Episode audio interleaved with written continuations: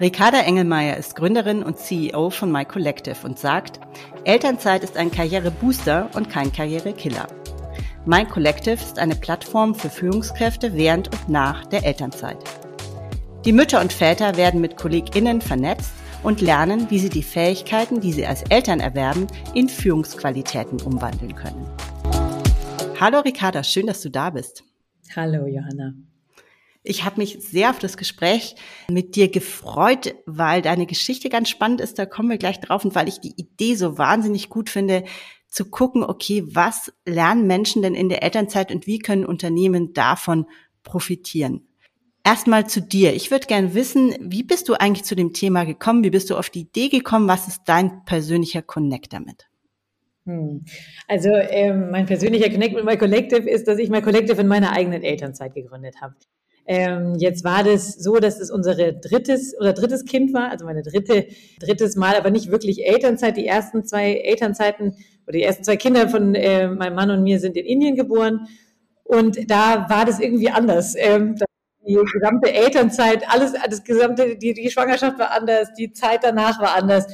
Ähm, es gab nicht mal einen Bürgersteig, auf dem man seinen Kinderwagen hätte schieben können. Und ähm, gefühlt waren da aber sehr viele neue Fähigkeiten, die man sozusagen so entwickelt als Mutter gefragt. Das ist jetzt in einem indischen Kontext natürlich anders. Das ist irgendwie, aber, aber ehrlich gesagt, in der Corona-Zeit war es hier auch ähnlich sowas wie zum Beispiel das Kitas konstant schließen, ist ja hier in äh, jetzt in Deutschland eigentlich erst in der Corona-Zeit passiert. In Indien ist es gang und gäbe. Da gibt es, ich weiß nicht, 180 Feiertage, von denen sich jede Kita die eigenen aussucht. Manche von, äh, vom Mond ab, man, ob der Muizin den Mond sieht oder nicht. Manche hängen vom Monsun ab. Ähm, manche, dann gibt es noch Gandhis, ähm, sozusagen Gandhis Geburtstag. Also es gibt unzählige Feiertage, die von mir zumindest nicht ganz so klar ersichtlich waren. Und damit braucht man immer Plan B und eigentlich auch Plan C.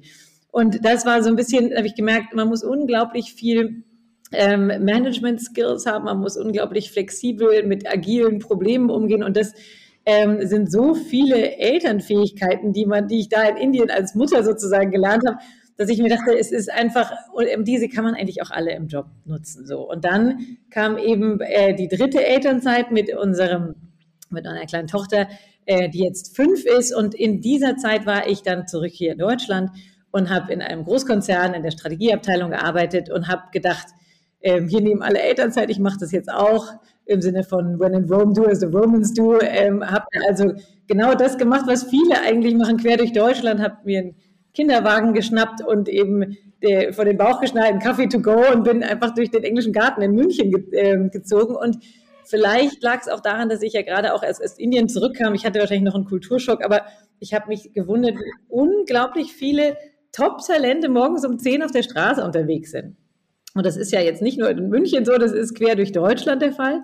Und es ist natürlich toll, weil wir brauchen ja alle, ähm, wir brauchen alle, äh, wir brauchen alle, wir sind eine alternde Gesellschaft, wir brauchen Kinder, wir wollen natürlich auch Kinder haben und auch die Zeit mit ihnen verbringen. Aber wenn alle diese Talente, die morgens mit dem Kinderwagen durch die Stadt fahren, dann nicht wieder den Weg zurück in die, in die Arbeitswelt finden und vor allem vielleicht teilweise schon in die Arbeitswelt, aber eben nicht wieder auf den Karrierepfad und damit auch nicht in die Führungsetagen und gut bezahlten Jobs sozusagen, dann ist es volkswirtschaftlich ein Problem. Und, ähm, und ich würde sagen, das war so das, Erste, was mir so vielleicht eben unter anderem, weil ich eben aus Indien zurückgekommen bin, sozusagen diese volkswirtschaftlichen Fragen, die mir so durch den Kopf gegangen sind in meiner eigenen Elternzeit. Und dann ähm, ist es so, dass ich sicher auch nicht die Einzige war, die nach Monat zwei oder drei, wenn das erste Chaos beseitigt ist, ähm, dann einfach angefangen hat, zu denken, was ist, was, wie kann ich mich eigentlich intellektuell ja. mit jemandem, der auch ein verbales Gegenüber ja. sozusagen unterhalten. Also es ist ja nicht so, als ob äh, Elternzeit nicht anstrengend wäre, aber es ist eben ein 24 Stunden, sieben Tage die Woche Job ohne Schlaf, der doch sehr physisch ist, würde ich sagen, mit einem nonverbalen Gegenüber. Und mir hat einfach der intellektuelle Austausch auch gefehlt. Mir haben auch Peers gefehlt, die sagen, wie kann es denn weitergehen? Wie kann ich zurückgehen? Das Thema, was du ja sehr ähm, stark in den Vordergrund gehst, wie kann man auf Teilzeit zurückgehen oder in Tandem zurückgehen oder wie kann man generell zurück auf den Karrieretrack kommen, egal in welchem Modell. So, und dann war so ein bisschen die volkswirtschaftliche Fragestellungen mit den individuellen, die ich mir so gestellt habe. Und dann, ähm, wenn man dann noch die betriebswirtschaftliche Perspektive anschaut, dann ist es ja so, dass die meisten Unternehmen sich überhaupt nicht leisten können, ihre Talente zu verlieren. Also das ist, kommt darauf an, in welcher Industrie man unterwegs ist, aber ähm, die Unternehmen, mit denen wir arbeiten, sind relativ ingenieurslastig oft und haben sowieso schon Schwierigkeiten genug, Frauen in die Pipeline zu bekommen. Oben drückt die Quote.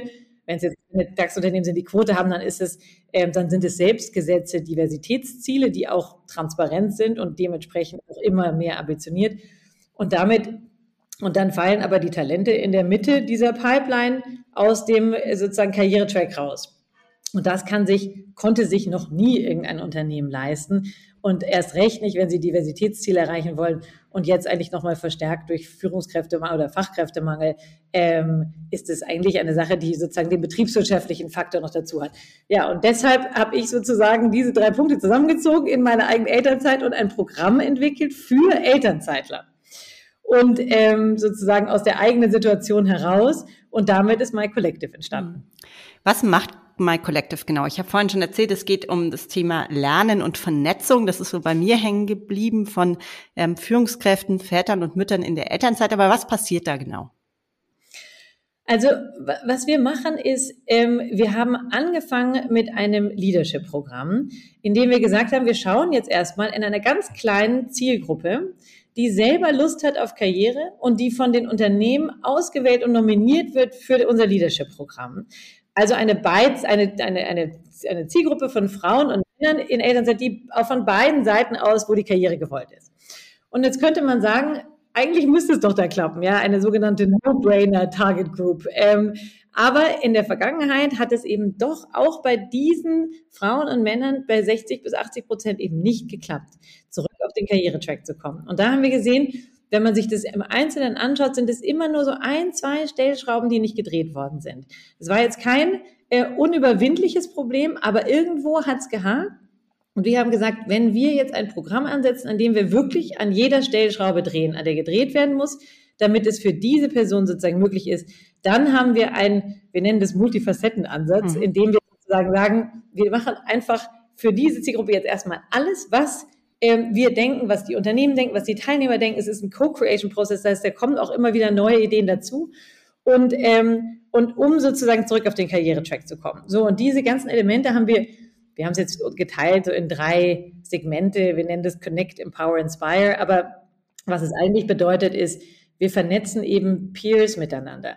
Ähm, und zwar sind es eben dieser Austausch zwischen gerade Talenten, die quer durch die Industrie unterschiedliche Realitäten in ihren Unternehmen haben, ist unglaublich wichtig. Das heißt, sich da inspirieren lassen, was bei anderen Unternehmen gemacht wird oder was andere Erfahrungen sind ähm, und kann die dann auch mit ins eigene Unternehmen zurückbringen. Und für ein anderer Nebeneffekt ist, ist, dass natürlich auch ähm, diese Peers ähm, besonders wichtig sind, weil in der Elternzeit ähm, ist man ja oft in einem privaten Umfeld, was nicht ganz so karriereorientiert ist. Das heißt, wenn man sich diese Fragen stellt, hat man hier die richtigen Ansprechpartner, falls die im privaten Umfeld nicht ganz so präsent sind. So, und das ist das eine. Vernetzen. Das zweite ist, dass wir die mit den mit Unternehmen auch weiterhin vernetzen. Manchmal erstaunlich, die Unternehmen lassen ganz oft ihre Talente, die sie mühsam gesucht haben und auch gefördert und gefordert haben, bis sie dann eben in Elternzeit gehen, auf einmal komplett los.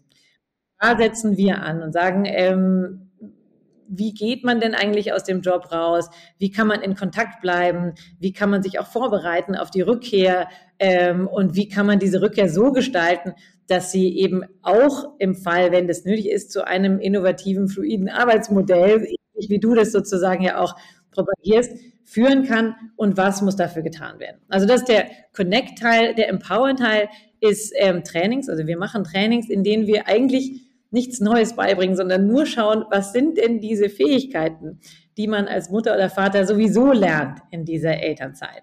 Und wie kann man das als Stärke und Fähigkeit bei sich selber ähm, identifizieren, als neues Skillset, ähm, am besten auch noch kommunizieren und am allerbesten natürlich internalisieren und sich wirklich gestärkt fühlen um eben nicht so geduckt aus der Elternzeit zurückkommen zu sagen, also es ist natürlich auch wahr, dass man eine ganze Monate lang gewickelt hat und nicht geschlafen ja. hat und nicht mehr weiß, wo Kopf steht. Aber es ist auch wahr, dass man diese unglaublichen Fähigkeiten hat und die Frage ist, wie, wie kann man, wenn man das für sich selber internalisiert, damit auch gestärkt zurückkommen?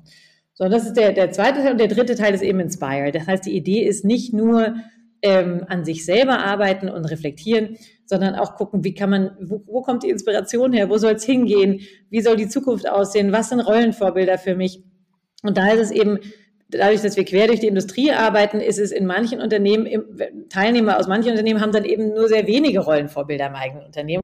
Schön, wenn man viele sieht, das liegt vielleicht auch an meiner eigenen persönlichen, ähm, immerwährenden Suche nach dem perfekten Rollenvorbild, was ich nicht gefunden habe und ja. irgendwann gemerkt, man muss einfach von jedem eine Scheibe abschneiden und sich selber ein Modell zusammensetzen. Ja. Und das ist das, was wir tatsächlich eben genauso wichtig sehen wie Trainings. Das heißt, es ist immer abwechselnd und, ähm, und jedes sozusagen, jedes zweite Treffen laden wir eben Rollenvorbilder ein, die unterschiedlicher Natur sind. Also Aufsichtsräte, Vorstände, aber auch Influencer, Buchautoren, ähm, eben sehr unterschiedlich, die über ihre Kernthemen sprechen, aber natürlich auch ein bisschen, wie sie es gemacht haben. So, und das ist unser Leadership-Programm, das haben wir jetzt, jetzt ist es sozusagen ist im Jahr vier. Jetzt haben wir dieses Jahr gesagt, ähm, in einigen Unternehmen arbeiten wir auch mit allen Elternzeitlern und das ist jetzt spannend. Ja, das heißt, ähm, wir gehen weg von dieser reinen also sozusagen ähm, Top-Talente Bleibeinitiativen und Förderinitiativen zu hin, dass wir sagen, wie kann man denn den Kulturwandel im ganzen Unternehmen anstoßen? Und dafür nehmen wir in unser Programm, das ist das Community-Programm, eben alle Elternzeitler. Und das ist ähm, wirklich spannend, weil damit im gesamten Unternehmen ein Kulturwandel angestoßen werden kann ähm, mit den Elternzeitlern, aber das ist jetzt das eigentlich Neue, eben auch mit den Führungskräften. Also wir machen teilweise eben Meetings mit beiden zusammen, damit, ähm, damit, diese, damit die Rückkehr oder damit die Zeit, in der man draußen ist, sozusagen einfacher zu gestalten ist und besser zu gestalten, auch für die Führungskraft, damit die Rückkehr ähm, sozusagen ja, reibungsloser und am besten auch als Win-Win-Situation für beide sozusagen geht. Und ähm, ja, und damit muss man eben im Unternehmen auch nicht nur mit den Elternzeitlern sprechen, sondern auch mit den Führungskräften ähm, oder mit dem Management, damit sozusagen alle an Bord sind und eben dieses Narrativ der Elternzeit einfach anders im Unternehmen in der Breite gesehen wird. Ja, spannend. Also ich, ich erkenne da viele Ansätze wieder, die ich auch selber benutze in meiner Arbeit, weil ich eben auch glaube, dass dieses, also es ist ein Kulturthema, ganz klar. Also sonst kommst du, kommst du nicht weiter, wenn du nicht im Unternehmen wirklich zu einer veränderten Haltung kommst. Und das zweite, was ich auch wirklich wichtig finde, ist dieses Thema Rollenvorbilder, weil, wie du gesagt hast, viele Menschen haben in ihrem direkten Umfeld keine Vorbilder. Ich glaube auch wie du, dass es gibt kein One-Fits-All-Modell, sondern es wird hoch individualisierte Modelle Modelle geben in Zukunft. Anders kann es nicht funktionieren. Private Situationen sind unterschiedlich, Jobs sind unterschiedlich, Unternehmen sind unterschiedlich. Da sind ganz, ganz viele Parameter, die das bestimmen. Wenn ihr jetzt Rollenvorbilder einladet, mich würde es interessieren, was machen die denn anders als vielleicht ja die oder ab was was weicht denn bei denen vom klassischen Modell ab? Ähm, ja, also das, das fängt damit an, das ist sozusagen, dass das klassische Modell selber sich ändert. Ja, das heißt, ähm, was ist denn das Rollenvorbild? Also wir haben zum Beispiel, wir haben angefangen äh, ganz am Anfang der Gründungsphase hat ähm, eine, eine, eine Business-Mentorin, meine, meine eigentlich, sozusagen meine eigentliche Mentorin, Ann-Christine Achleitner, äh, mich sehr stark unterstützt und hat immer gesagt, ich bin kein Rollenvorbild, weil ich habe in meiner Zeit noch für fundamentale Frauenrechte kämpfen müssen. Ja, das ist jetzt 80er Jahre, ähm, teilweise in Deutschland, aber auch in der Schweiz. Das ist natürlich eine Realität, die wir jetzt nicht mehr haben. Das heißt, wir dürfen alle studieren, wir dürfen alle habilitieren, wir haben komplette gleiche Rechte on paper, würde ich sagen. So, und dann gibt's aber die Generation, die ähm, jetzt in der Vorstandsetage ist und die auch oft bei uns sprechen, ähm, die so in den Nullerjahren ihre Elternzeit hatten und ähm, die einfach eine andere Realität hatten. Die meisten, ich sage jetzt mal durch die Bank, es ist natürlich, immer Ausnahmen, aber diese, wenn, es gibt auch viele, die sie sozusagen diese Girl Boss Generation. Ja, ähm, das sind, die hatten, mussten in einer männerdominierten Welt reüssieren, ähm, in der sozusagen sie schon weiblich aufgetreten sind, aber nicht unbedingt als Mutter. Das heißt, ähm, dann, das heißt, übersetzt morgens um sechs Yoga, abends die After-Work-Drinks und Elternzeit maximal zwei Monate und danach eine Vollzeit-Nanny, für die man wahrscheinlich zu dem Zeitpunkt noch 80 Prozent seines Gehaltes zahlt, ähm, damit man Montag bis Samstag um die Welt global sozusagen flexibel einsetzbar ist. und eben Plan B und vielleicht sogar C ähm, sozusagen abgedeckt hat. Und das ist eine Realität, die jetzt so nicht mehr ist. Und deshalb sehen das auch unsere Teilnehmer sozusagen auch nicht mehr wirklich als eine Notwendigkeit, so kurze Elternzeit zu nehmen. Oder wollen auch ihre Kinder sozusagen sehen, wenn sie wach sind, auch unter der Woche. ja, ich weiß, du lachst und das ist klar, für mich ist natürlich auch klar, aber das ist äh, vor 10, 15 Jahren nicht klar. Genauso wie man vor 15 Jahren, wenn man sich Homeoffice versucht hat zu ähm, verhandeln im Unternehmen, einfach als Außenseiter dastand. Das heißt, ähm, damals musste man sozusagen das so machen, weil das auch die Vorkämpfer waren, die eigentlich die ersten Frauen waren, die dann eben nicht mehr ganz alleine in der Führungsetage saßen, sondern das sozusagen, die haben eben das Vorfeld gehalten. So, und jetzt ist es so, dass man, ähm, dass man eigentlich so ein anderes Rollenvorbild sieht und äh, die Rebecca Reinhardt hat es sehr schön zusammengefasst in ihrem äh, Buch und auch vor kurzem in einem Spiegelartikel. Sie sagt, äh, dieses neue Bild nennt sie diese Superwoman. Sie nennt die, äh, wie das ist das, Neo, das biedermeierliche Neo-Idealbild, ähm, sind eben diese Superfrauen. So, jetzt, ich schaue mir das an, wie ist es denn? Ich sehe das auch so. Das ist sozusagen, das sind die Superfrauen, die, die Supermom sind, die ihren Kuchen selber backen für die Kita, äh, die in, im Job aber auch ähm, super erfolgreich sind, eben Karriere machen und dazu noch super aussehen und eine super Ehe und alles drum und dran. So. Und jetzt ist es so, dass diese Super-Moms und Super-Dads gibt es ja mittlerweile auch, ähm, dann doch in, selbst in guten Zeiten sehr gestresst aussehen. Ja, und in schlechten Zeiten fällt das Kartenhaus zusammen. Das heißt, ähm, das, ist so, das ist so ein bisschen das, wo man, wo öfter mal kritisiert wird, ist das jetzt so attraktiv, ist das ein Modell, das man machen kann oder nicht. Ich glaube, es gibt bei jedem Modell Vor- und Nachteile. Aber ein ganz klarer Vorteil von diesem neuen Rollenvorbild ist, dass diese Frauen, die diesen Job machen und die genau wissen, ähm, was sie sozusagen im Job machen und was sie zu Hause machen, ganz genau wissen, was der Purpose von ihrem Job ist. So, es gibt, glaube ich, keine Firma mehr, die nicht Purpose in Großbuchstaben auf dem Schild draufschreibt. Das heißt, wenn man hier Frauen hat, egal ob in Teilzeit oder in Tandem oder in eben 100 Prozent aber flexiblen Arbeitszeiten, die wissen, warum sie diesen Job machen.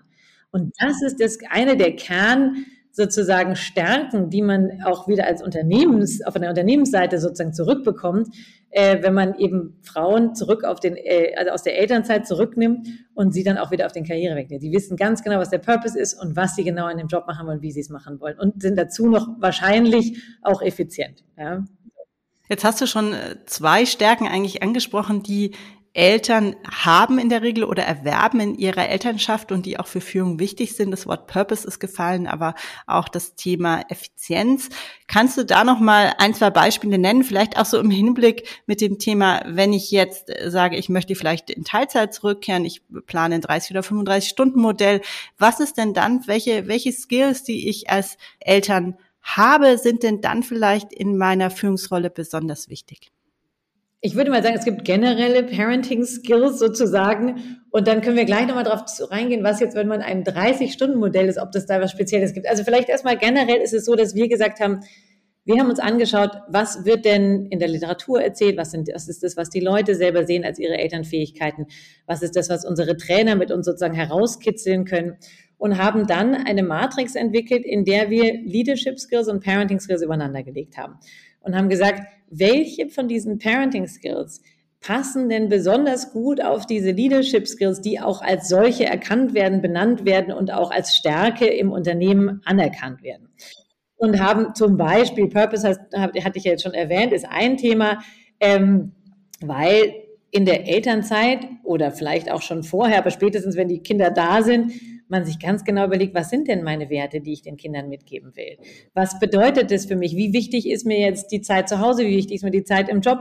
Und schon fängt der interne Kompass an, unglaublich zu wackeln. Und alleine nur diese Tatsache, dass man den Kompass wieder einnorden muss, heißt schon, dass man sich wahnsinnig viele Gedanken darüber macht und eben reflektiert und dann, wenn er eingenordet ist und wenn man sozusagen sagt, ich schaffe es hier auch auf die Karriere zurückzukommen, dann weiß man auch warum. Ja, das ist sozusagen, äh, ist diese Zeit der perfekte Zeitpunkt, um sich Gedanken über seinen Purpose im Job zu machen und den äh, und dann aber auch, was genau man zu Hause machen will. Das heißt, wenn wir jetzt von jetzt vielleicht zum zweiten Thema Effizienz, was du auch angesprochen hast, das ist auch ein ein Kernthema, was wir anschauen.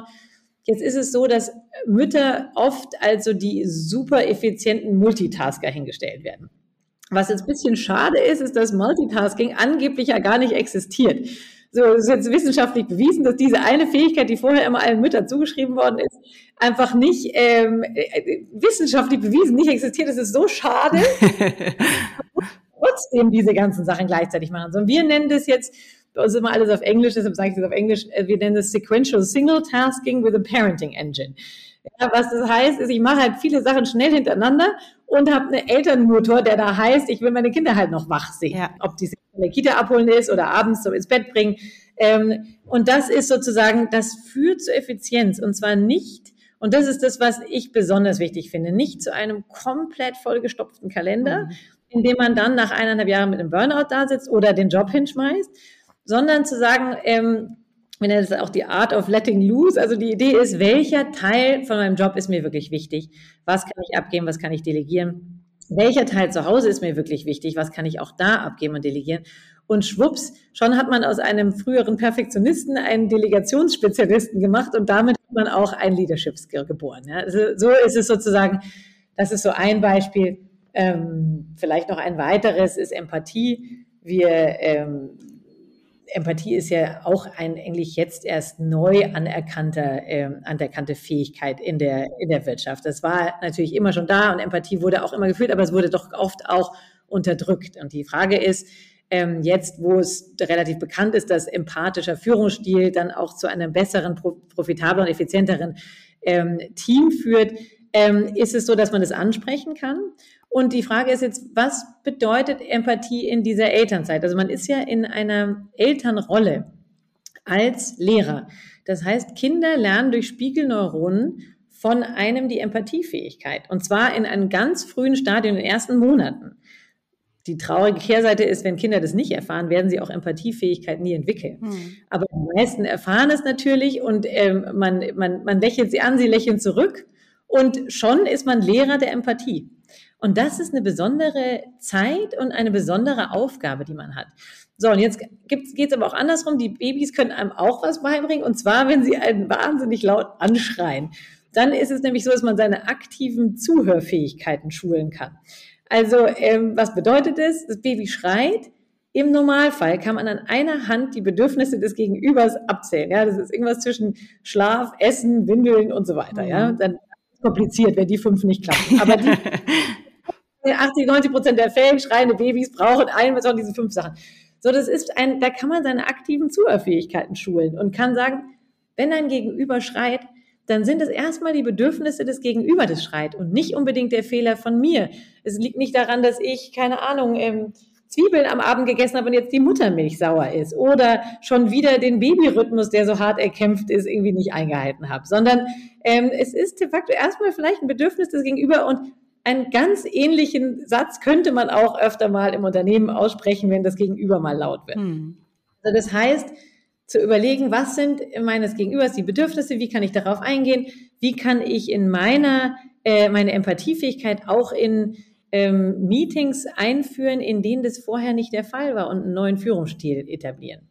So, also da könnte ich natürlich jetzt Stunden Ich weiß nicht genau, wie lange du Zeit hast, mir zuzuhören, aber da gibt es tolle Beispiele und vor allem schöne Geschichten auch von Teilnehmern, die das dann ausprobieren und die sagen, ich habe damit wirklich ein anderes Klima geschaffen für mich als allererstes, aber teilweise eben auch kriegen das reflektiert von ihren Teams, von ihren Mitarbeitern, dass es da, dass es anders zugeht und dass es eine andere Art von Führungsstil ist. Aber jetzt habe ich viel geredet darüber, jetzt hattest du eine andere Frage gestellt. Was ist denn für die Teilzeitler sozusagen, ja? Also da ist Effizienz. Ja? Das Effizienz ist das eine.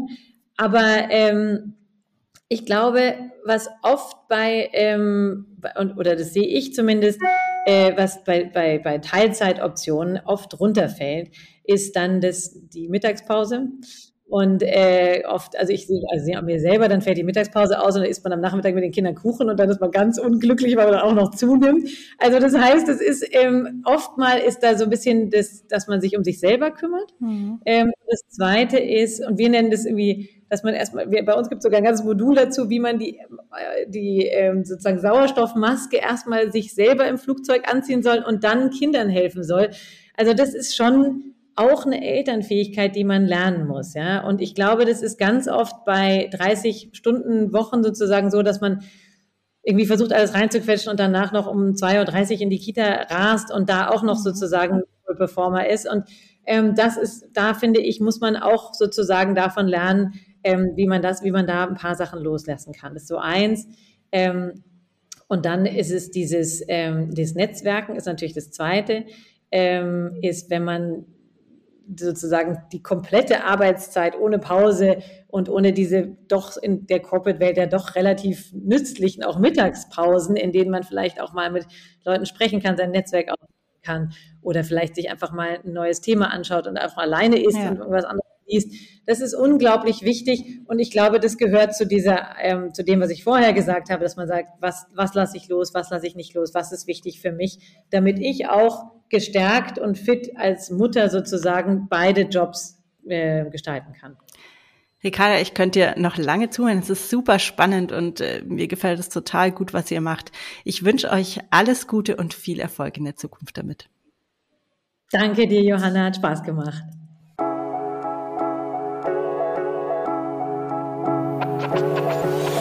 Wenn du ab jetzt regelmäßig Tipps und Wissenswertes rund um das Thema Führen in Teilzeit erhalten möchtest, dann abonniere meinen Podcast und verpasse keine Folge mehr. Und wenn dir eine Frage zum Thema unter den Nägeln brennt, schreib mir gerne eine E-Mail.